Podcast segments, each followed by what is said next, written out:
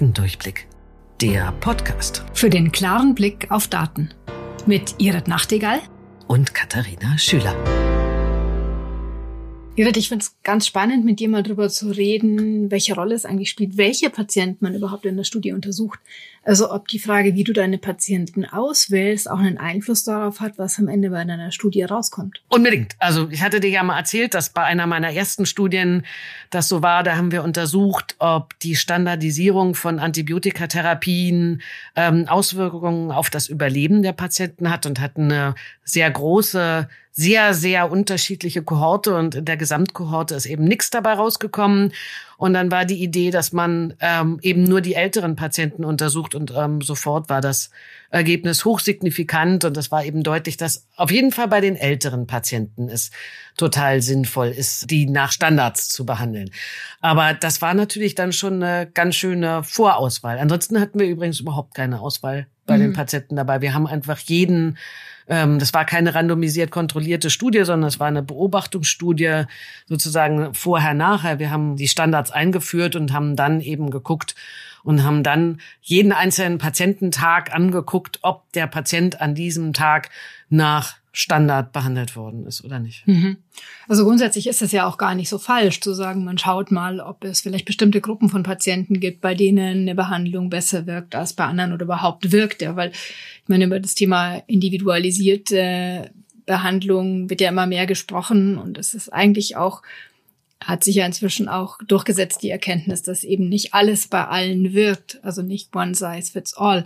Aber das Problem fängt halt dann an, wenn man erstmal anfängt, alle möglichen Untergruppen anzuschauen, bis man irgendwann eine findet, wo es gewirkt hat und dann zu sagen, ja, und, ähm, und dann im Nachhinein eine Erklärung sucht, warum es ausgerechnet dort wird. Dafür gibt es sogar so einen Fachbegriff in der Statistik, der heißt Harking. Harking heißt Hypothesizing after the results are known. Okay, wir haben das Gießkannenprinzip genannt. Also man gießt mit der Gießkanne, macht man Untersuchungen und dann guckt man nachher mal, wo was wächst. Und das ist natürlich eigentlich auch nicht unbedingt. Man kommt zwar manchmal auf überraschende Ergebnisse, aber es ist ja nicht ich finde, um Hypothesen generieren kann das sein. Das mhm. ist auch gar nicht so doof. Also ich finde, dass man rechts und links guckt, wenn man jetzt so eine große Kohorte hat von Patienten und da irgendetwas auffällt dann danach, was man eigentlich gar nicht intendiert hat.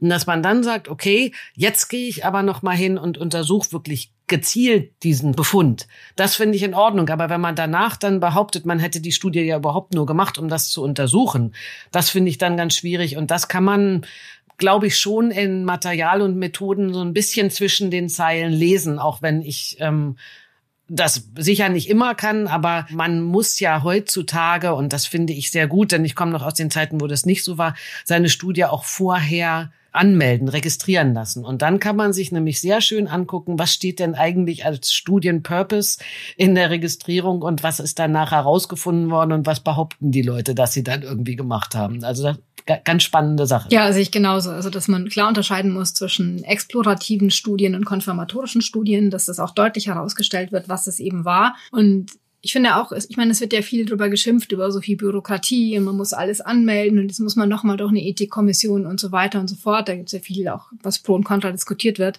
Aber eben dieses zu sagen, man möchte eben von vornherein festlegen, was man untersuchen möchte, um hinterher auch um, einen statistisch sauberen Nachweis zu haben, ob eine Behandlung wirklich wirkt oder ob es eben eher doch nur ein Zufall war, ähm, ist gerade angesichts solcher Probleme wie der mangelnden Reproduzierbarkeit von Studien eben ein ganz wichtiges Thema. Und das ist dann auch wieder durchaus eine ethische Frage, ja. Also wenn halt nirgendwo dokumentiert ist, was alles nicht funktioniert hat, weil Leute nur darüber schreiben und berichten, wo sie was Signifikantes gefunden haben, dann werden möglicherweise Therapien, die eigentlich nicht wirken, wieder und wieder untersucht, weil einem niemand weiß, dass schon mal jemand rausgefunden hat, dass es eigentlich gar nicht wirkt. Gut, aber das äh, am eigenen Leibe erfahren. Wir haben mal eine Studie gemacht, wo eben wirklich nichts dabei rausgekommen ist. Und wir haben ehrlich gesagt nach der achten Einreichung, ich also ich persönlich finde immer noch retrospektiv, dass es eine sehr sauber gemachte Studie ist, aber es kam einfach gar nichts dabei raus. Also einfach nichts. Es gab keinen Unterschied zwischen den Gruppen. Das war in der Zeit, wo, man so genetische Untersuchungen oder, oder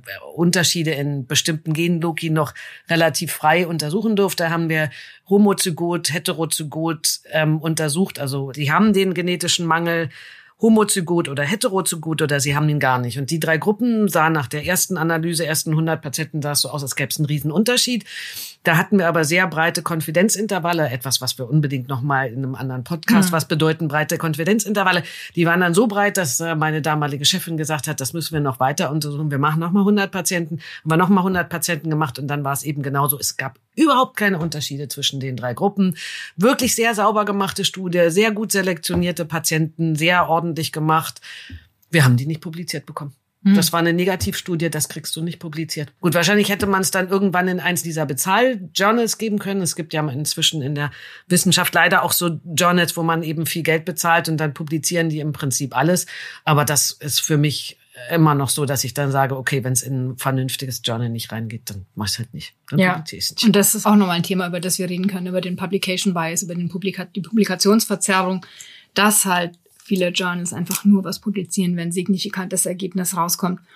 Und ähm, Wissensgewinn eben nicht nur darin besteht, dass man Zusammenhang findet, sondern auch weiß, wo eben nichts ist, wo eben keine Wirkung ist, keine Effekte sind. Das ist mindestens genauso wichtig, das zu verstehen, wo man eben nicht weiter zu suchen braucht. Aber ähm, um nochmal auf unser Thema zurückzukommen, die Auswahl, die Auswahl am Anfang alleine, die reicht ja noch nicht. Also es reicht ja nicht aus, wen nimmst du eigentlich überhaupt in deine Studie rein, sondern die Frage ist auch, wer bleibt am Ende eigentlich drin und wen kannst du am Ende auswerten. Und das ist so die, diese Diskussion, ähm, die man ja auch führen kann, mache ich eigentlich eine Per-Protocol-Analyse, also nur die Patienten, die von Anfang bis Ende so behandelt werden konnten, wie es eigentlich im Studienplan vorgesehen war, oder mache ich Intention to Treat, also alle, die ich eigentlich behandeln wollte.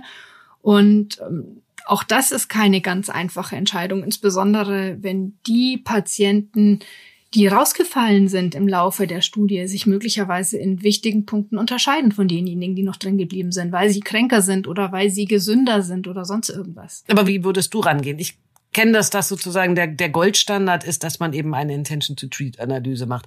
Dass man die Patienten, die rausgefallen sind, jetzt mal so ein ganz banales Beispiel, ähm, man hat zwei unterschiedliche Beatmungsschläuche.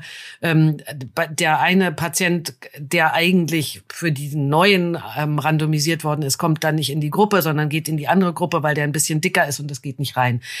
Und mein Goldstandard bisher, vielleicht überzeugst du mich gerade von was anderem, dass man den dann trotzdem aber auswertet in der Gruppe, in der er eigentlich drin gewesen ist. Das kenne ich als Goldstandard. Ja. Intention to treat. Ja, sehe ich auch so. Aber es ist durchaus interessant, sich diese Patienten nochmal genauer anzuschauen, zu schauen, warum sind die denn rausgefallen? Also gerade wenn es auch um Behandlungen geht, bei denen das Thema Compliance, also wie bereit eigentlich ein Patient ist, die Behandlung bis zum Ende fortzuführen, eine wichtige Rolle spielt für den Behandlungserfolg, glaube ich, muss man sich das auch anschauen.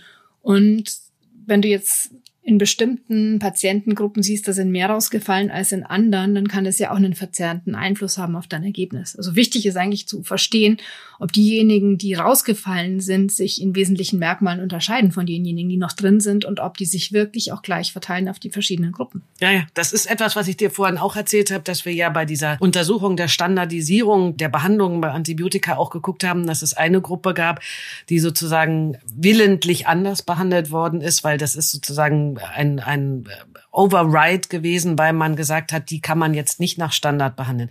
Und diese Gruppe hatte definitiv den schlechtesten Outcome. Da weiß man jetzt allerdings natürlich nicht, waren das die Patienten, die besonders krank waren und deswegen eh schon in die Richtung gingen, dass, dass sie eher ein schlechtes Outcome hatten oder hatten sie es, weil sie eben nicht nach Standard behandelt worden sind. Und ganz interessant ist, je nachdem, wohin man diese Gruppe zusortiert, ob man die den nach Standard behandelten oder den nicht nach Standard behandelten zugeordnet hat. Und da muss man eben ganz genau in den Studienbeschreibungen gucken, hat sich das Ergebnis total verändert. Mhm. Das heißt, wenn ich also wollte, dass ich zeige, dass meine Standards super sind, dann habe ich diese Gruppe denen nach Nicht-Standard zugeordnet. Wenn ich aber eigentlich wollte, dass nach Standard nicht gut ist, dann habe ich sie nach meiner Gruppe zugeordnet, die nach Standard behandelt worden ist. Und dann hat es das Ergebnis der nach Standard Therapierten nach unten gerissen sozusagen. Und eigentlich wäre meiner Meinung nach die beste Auswertung gewesen, dass man drei Gruppen macht und dass man die vergleicht. Und dann ähm, wäre es am besten gewesen, man hätte das